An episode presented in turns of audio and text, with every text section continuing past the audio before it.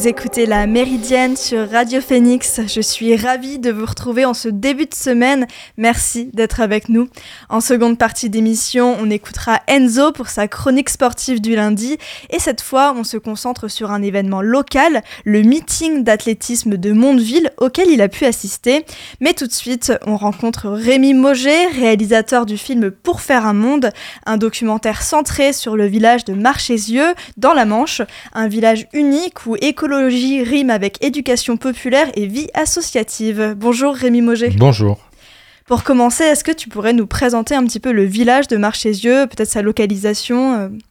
Géographie d'abord, euh, c'est euh, au milieu d'un triangle entre Saint-Lô, Coutances et Lessay, si vous voyez la Manche. Vous voyez la Manche d'ici, c'est pas bien loin. c'est au sud du parc des Marais de 40 ans, c'est tout près de Perrier en fait.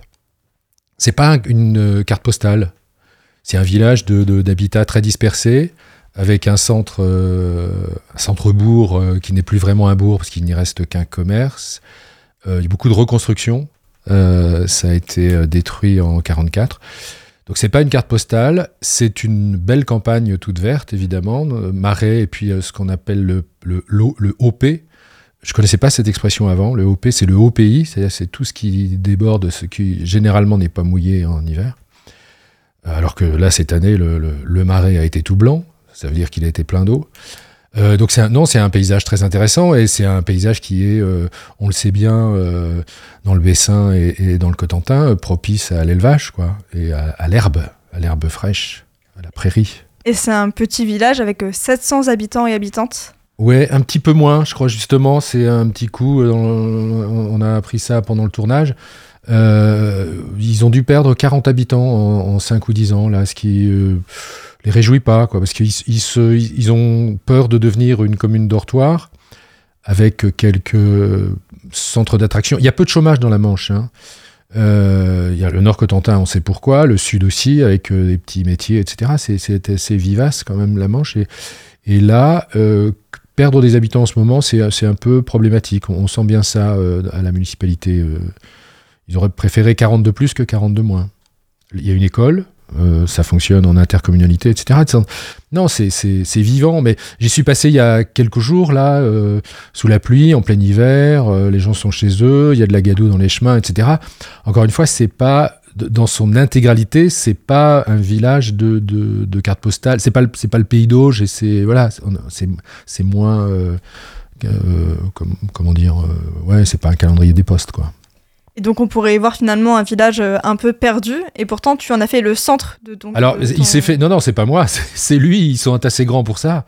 Euh, ils ont été euh, en pointe, et je m'en souviens bien, et, c'est pour ça que qu'on a souhaité retravailler cette histoire et voir où ils en étaient.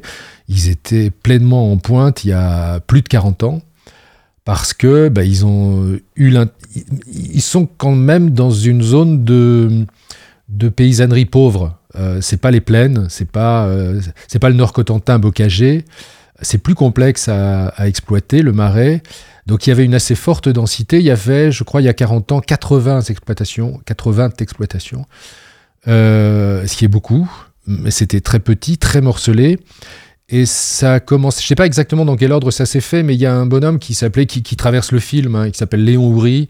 Il est décédé en 2000. Il est plus tout à fait là, mais je il est présent dans le film. Il est plus là physiquement, mais il est extrêmement présent dans, ce film. Euh, il a, avec quelques autres, mais il en était l'initiateur, euh, été soucieux de, de, garder du monde parce que l'exode rural pointait.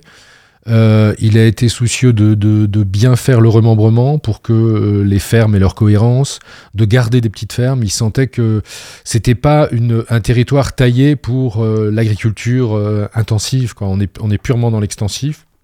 Il faut, euh, il faut préserver les prairies, il faut préserver les haies. Et de tout ça, ils ont eu envie de tirer profit. Avec quoi? Avec le bois des haies pour chauffer la commune. À la fin des années 70, il y a le, deuxième choc pétrolier, euh, le, pétrole augmente, il faut songer à faire autrement. Donc ils sont pleinement là-dedans. Et le fumier, pourquoi? Pour faire du biogaz, mais pas les installations de, de biométhaniseurs qu'on voit aujourd'hui, là, qui ont fleuri depuis, depuis 5 ou 10 ans. Euh, des choses euh, modestes euh, à la mesure d'une ferme. il y a eu des expérimentations très, très pointues là-dessus. ça n'a pas fonctionné. Ça a fonctionné peu de temps. ça a été des prototypes. C'est pas passé à la, à, la, phase artisanale, parce que c'était pas de l'industrie. Hein. Pour diverses raisons. La principale étant que le, prix du pétrole a baissé. Et voilà, ça n'était plus intéressant. On est, on purement dans le conjoncturel. C'est-à-dire qu'on ne, bouge pas la structure euh, confortable qui est la nôtre, à savoir euh, l'énergie qui va venir facilement. On appuie sur un bouton, on a l'électricité. Bon, bah, c'est pas la peine d'aller euh, s'embêter à construire autre chose. Et, évidemment, aujourd'hui, on, peut le regretter parce qu'il y a des modes de fonctionnement euh, super puissants, dominants. Euh, le, hasard, le clin d'œil de l'histoire, l'ironie du sort de Marchus, c'est qu'elle a été traversée les années suivantes par une ligne, puis deux lignes à haute tension du nucléaire de Flamanville.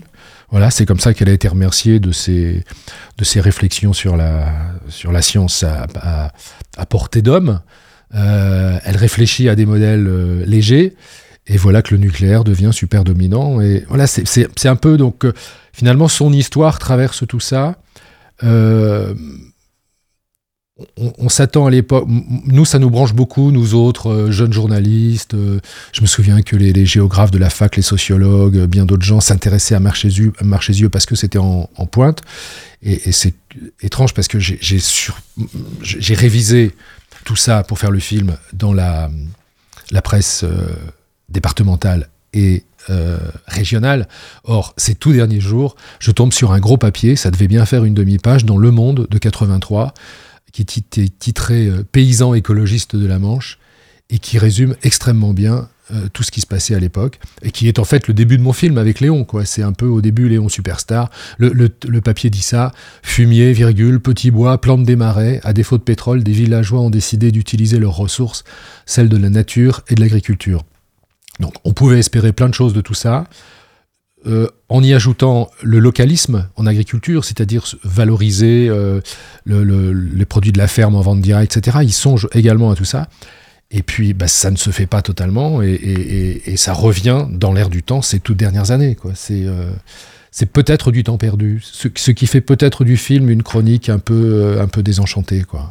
Et toi, tu as décidé d'y revenir parce que tu parles des gros titres il y a quelques années, mais ça, enfin, le, village a été peut-être un peu oublié entre temps. Toi, tu décides d'y revenir. alors, moi, je décide d'y revenir. J'étais encore à France 3 à l'époque. Et je décide d'y revenir pour faire un, boulot en, semi-profondeur, je veux dire, euh, qui est un feuilleton en quatre épisodes, peut-être cinq, ouais, cinq, qui, veut aller faire le point sur le, le bio ou le pas bio. C'était ça mon sujet quand j'y vais en 2018. Léon était toujours vivant. Il n'était pas en grande forme, mais il était toujours vivant. Et euh, là, je fais un, premier bilan qui peut paraître positif parce que dans ce village, il reste 14 exploitations. Euh, c'est quatre fois moins euh, qu'il y a 40 ans, mais ça a été bien pire dans d'autres villages de Normandie. Finalement, 14 exploitations, c'est pas mal. Et surtout, le chiffre choc, c'est que sur les 14 fermes, il y en a 7 qui sont bio. Ça, c'est unique.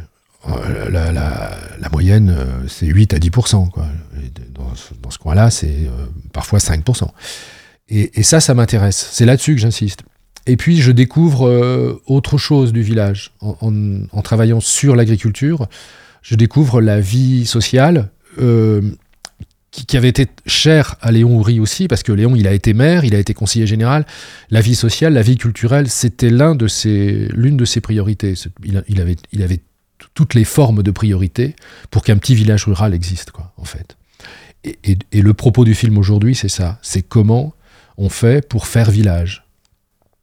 Et euh, c'est un village euh, dont tu parles presque comme un laboratoire. Tout à l'heure, tu as utilisé le terme même expérience, notamment écologique. Euh, on pourra revenir sur le côté démocratie participatif juste après. Euh, comment ça se manifeste, notamment dans le milieu agricole? Puisque euh, je pense que c'est une thématique qui fait vraiment écho euh, avec ce qui s'est passé récemment, avec les fortes mobilisations des agriculteuristes, la mise en arrêt du plan éco-phyto, etc. Comment ça s'est manifesté dans le...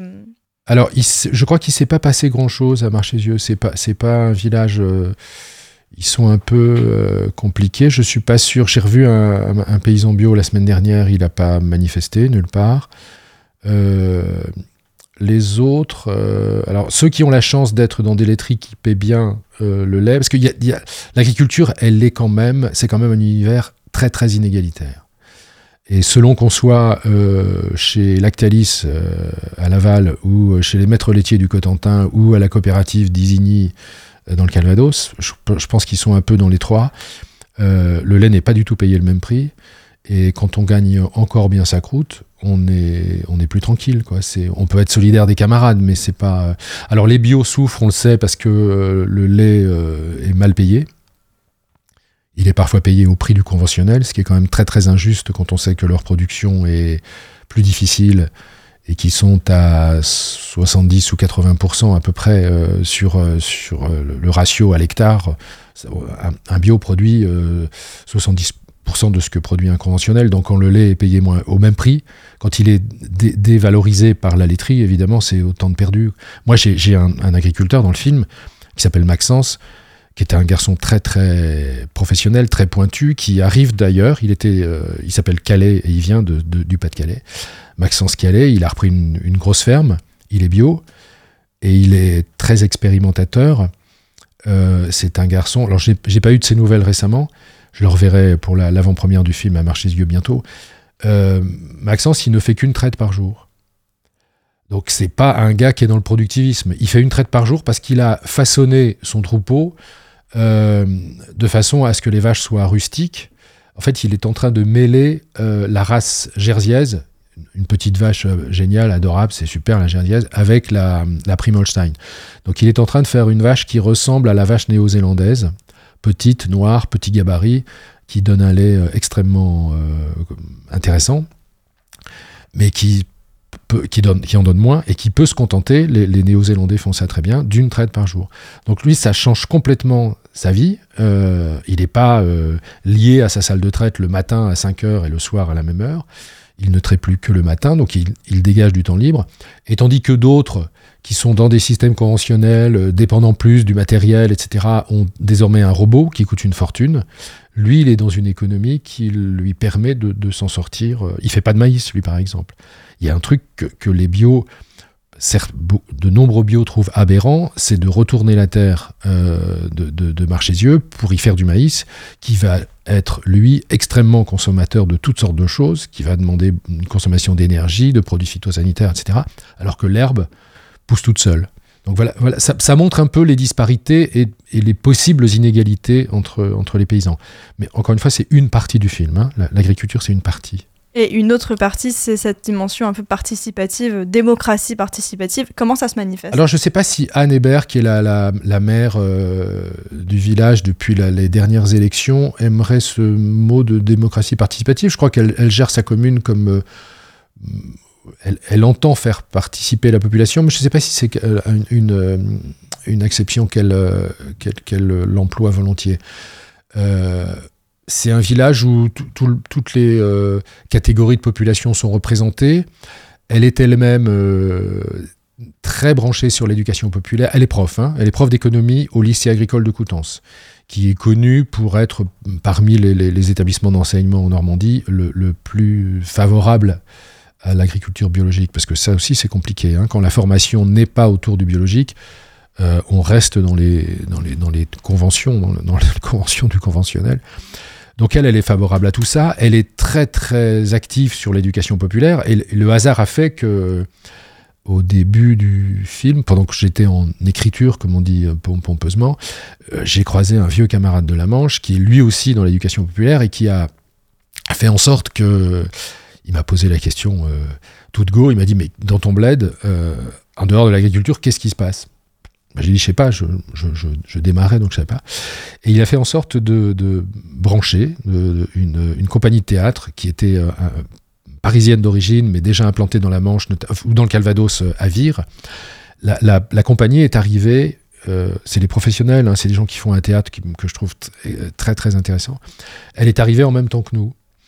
Et il y a eu toute une, émulation, une émulsion autour de cette arrivée du théâtre qui travaillait lui, euh, lui aussi sur des, sur des idées fortes, sur euh, l'implication des uns et des autres dans la vie locale, sur euh, partir, revenir sur cette thématique qui est très présente dans la deuxième partie du film. Est-ce qu'on, pourquoi on part, pourquoi on reste, pourquoi on revient? Qu'est-ce que c'est qu'est-ce que c'est que l'esprit d'un village?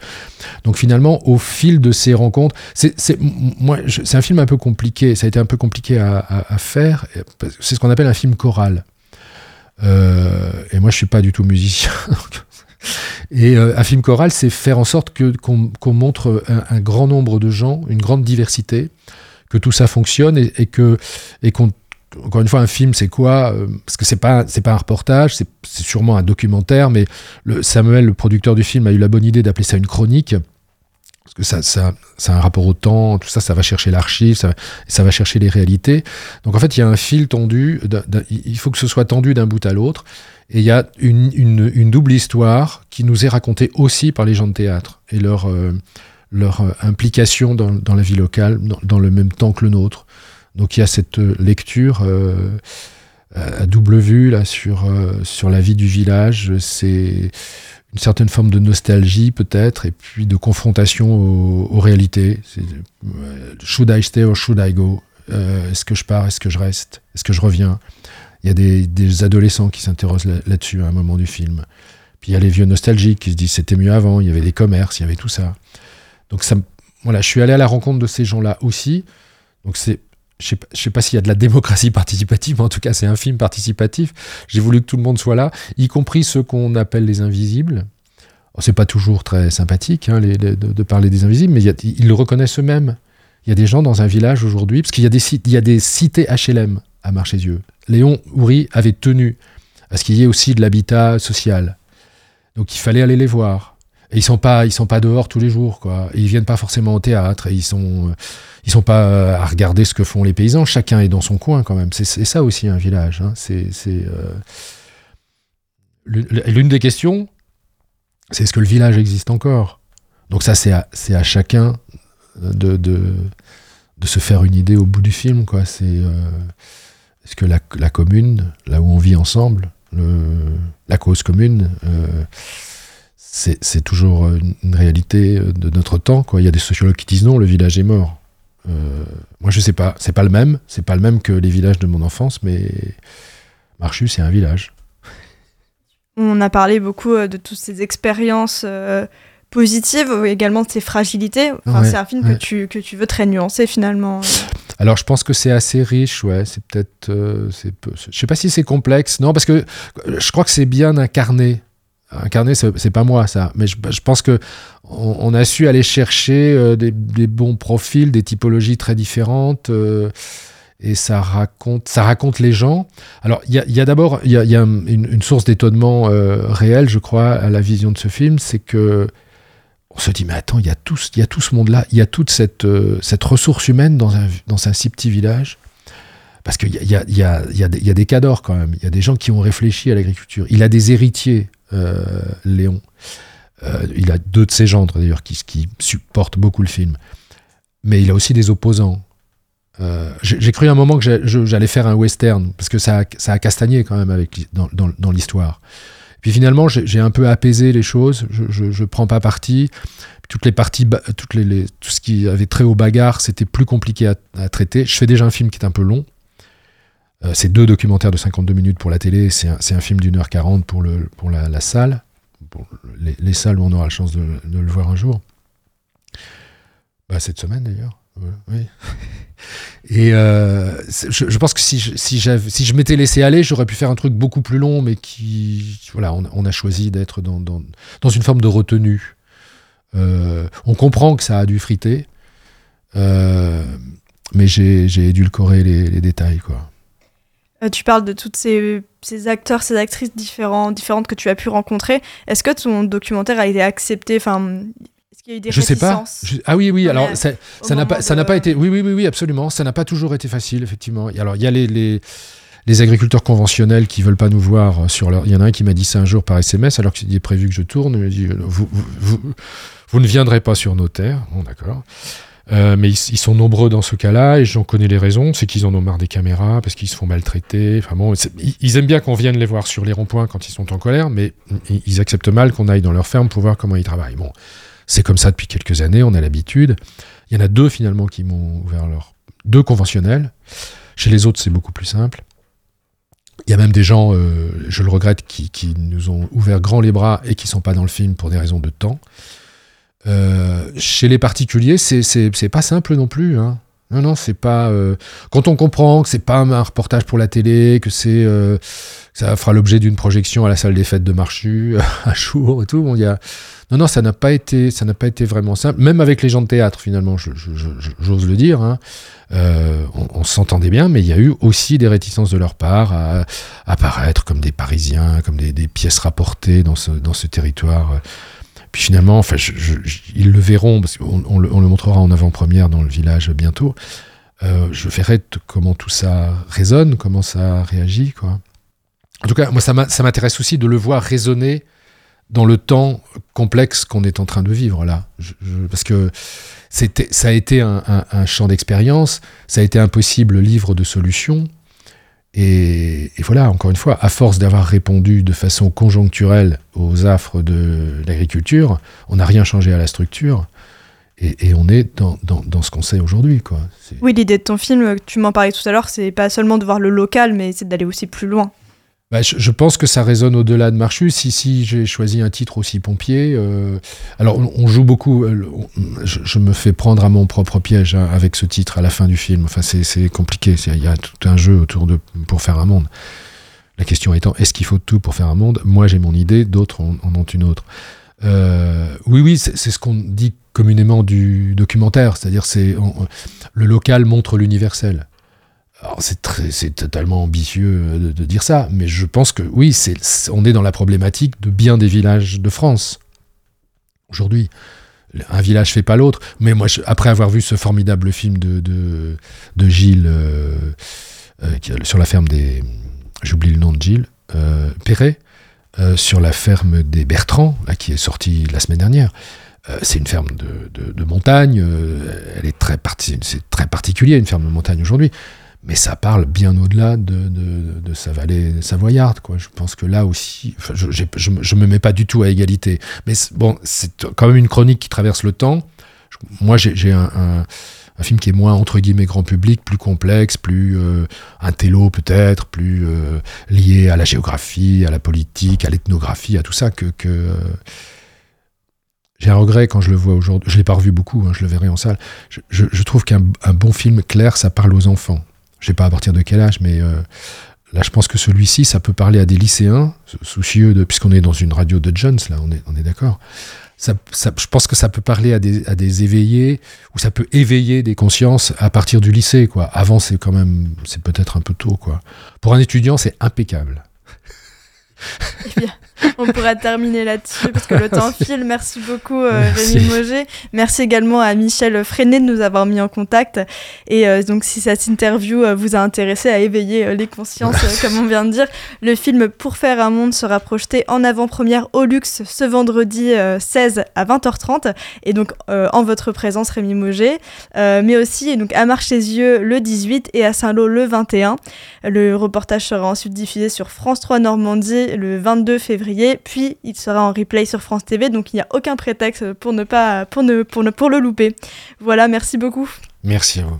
La Méridienne, ça continue, mais avant cela, on fait une pause musicale avec Blame Me, un titre de Barcelone.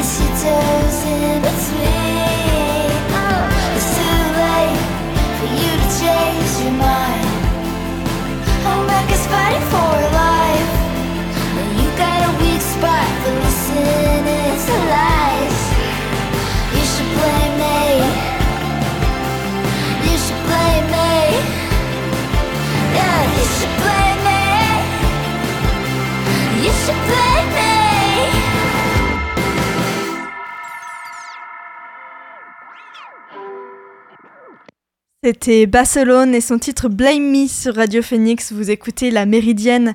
Tout de suite, on retrouve Enzo pour sa chronique sportive du lundi. Bonjour Enzo. Salut Joanne.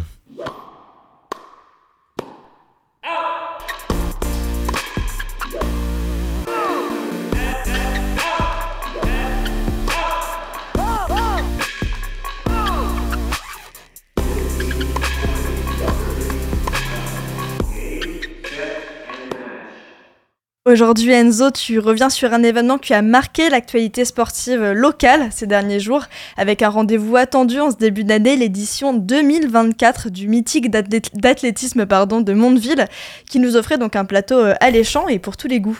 Tout à fait, Johan, c'était ce mercredi 7 février où se tenait la 18e édition du meeting d'athlétisme de Mondeville, une soirée où de nombreuses disciplines ont eu la part belle, que ce soit le demi-fond, le sprint, le saut en longueur ou encore le saut à la perche, la fête de l'athlétisme donc en ce début d'année, toujours organisée évidemment dans la mythique Halle d'Ornano, cette salle si particulière et quasiment unique en son genre en France toujours habitué hein, à attirer des pointures de l'athlétisme mondial, la réunion de Mondeville s'inscrivait en 2024 dans un contexte forcément un peu différent. À quelques mois des Jeux Olympiques, c'était une occasion pour de nombreux athlètes de réaliser les temps qualificatifs pour Paris, ce qu'on appelle des minima. Pour conséquence, une start list qui avait de quoi faire saliver, mais aussi une juste récompense du travail acharné des organisateurs du meeting qui ont fait progresser la réputation de l'événement au niveau mondial au fil des années, comme nous l'explique Florian Rottenmacher, le responsable du plateau du meeting. Effectivement, ça fait trois ans qu'on est euh, maintenant rentré dans le, circuit World Indoor Tour, tout d'abord avec le label bronze, et euh, là c'est pour la deuxième année le label silver. Et effectivement, euh, ça amène le meeting dans une autre dimension avec, euh, de, plus en plus d'athlètes de, haut niveau qui, souhaitent participer au meeting et ce qui, ce participe justement de, cette augmentation du, niveau général. Euh, et, on peut que s'en féliciter et de, voir tous ces athlètes, euh, ça, met des étoiles dans les yeux. Alors j'espère que ça en met autant dans, ceux du public que dans les nôtres. Un public qui scrutait évidemment des noms bien précis parmi les engagés, et même si la déception de ne pas voir Christophe Lemaître finalement blessé euh, sur le 60 mètres et forfait quelques jours avant le meeting, les centaines de spectateurs présents dans les travées de l'Alde en se réjouissaient à l'idée d'observer Pascal Martino Lagarde, champion d'Europe du 110 mètres haies en 2018 et engagé sur 60 mètres haies, ou encore la Canadienne Alicia Newman au concours féminin du saut à la perche et 5 des mondiaux en 2019, ou bien des noms moins renommés comme les, les athlètes locaux comme le sprinter canet Mohamed Badru sur 60 mètres et la hurdleuse canaise Céliane Renault engagée elle sur 60 mètres et. Pour l'anecdote au milieu de la soirée des jeunes talents normands ont été mis à l'honneur sur la piste concourant sur un 50 mètres devant des spectateurs enchantés et curieux de peut-être entrevoir une future star du sprint hexagonal. Qui sait ça commence parfois aussi par là. Un plateau éclectique donc pour une soirée qui nous laissait présager d'un beau spectacle et d'un beau suspense. Éclectique, c'est vraiment le mot pour qualifier ce meeting qui mêlait aussi bien athlétisme féminin, masculin et même pour les jeunes. Et tout cela a fait le bonheur d'un public tout aussi varié. C'est aussi ça la beauté du sport, hein, pouvoir s'adresser à tous les publics, qu'ils soient mordus ou de simples curieux. Une des forces de ce meeting de Mondeville pour donner aussi envie aux néophytes d'assister aux épreuves, c'est aussi de pouvoir bénéficier d'un commentateur de prestige tout au long de la soirée, en la personne de Patrick Montel, la voix de l'athlétisme sur France Télévisions pendant plus de 35 ans, président d'honneur du meeting qu'il commente en bord de piste pour le plus grand bonheur des spectateurs, toujours suiveur assidu et avisé de la planète athlée, voici ce qu'il relevait avant, le début de la soirée à propos de l'athlé féminin et du concours féminin à la perche. Surtout chez les femmes, il y a, vraiment, euh, vraiment de, formidables compétitrices. J'espère que ça va aller haut. Euh, ça a été programmé en fin de soirée de manière à euh, clôturer peut-être la, réunion avec un feu d'artifice de la perche. Euh, honneur aux femmes. Donc euh, tous ceux qui, parlent de l'égalité homme-femme, eh ben, il faut savoir que l'athlé, euh, ça fait des années et des années que la parité est, respectée et qu'il y a une égalité parfaite et que les femmes nous procurent au moins autant d'émotions que les hommes. Donc pour l'athlé a toujours été pionnier en la matière.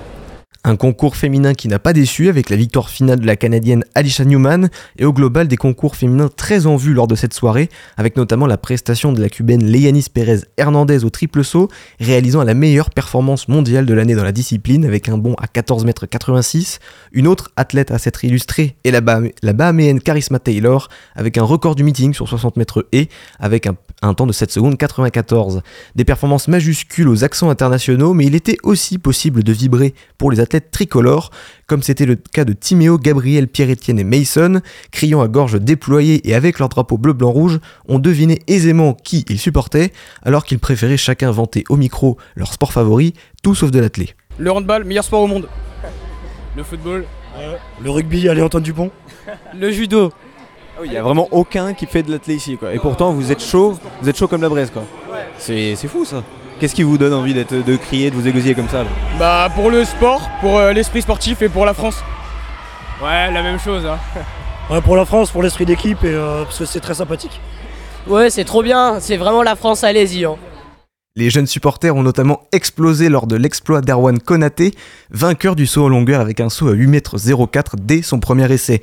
Éclectisme enfin, avec une part réservée à l'handisport, avec le 60 m T11, et c'est un camarade croisé micro en main qui va nous expliquer ce que c'est, et la star de la discipline qu'il a eu la chance de suivre à Mondeville.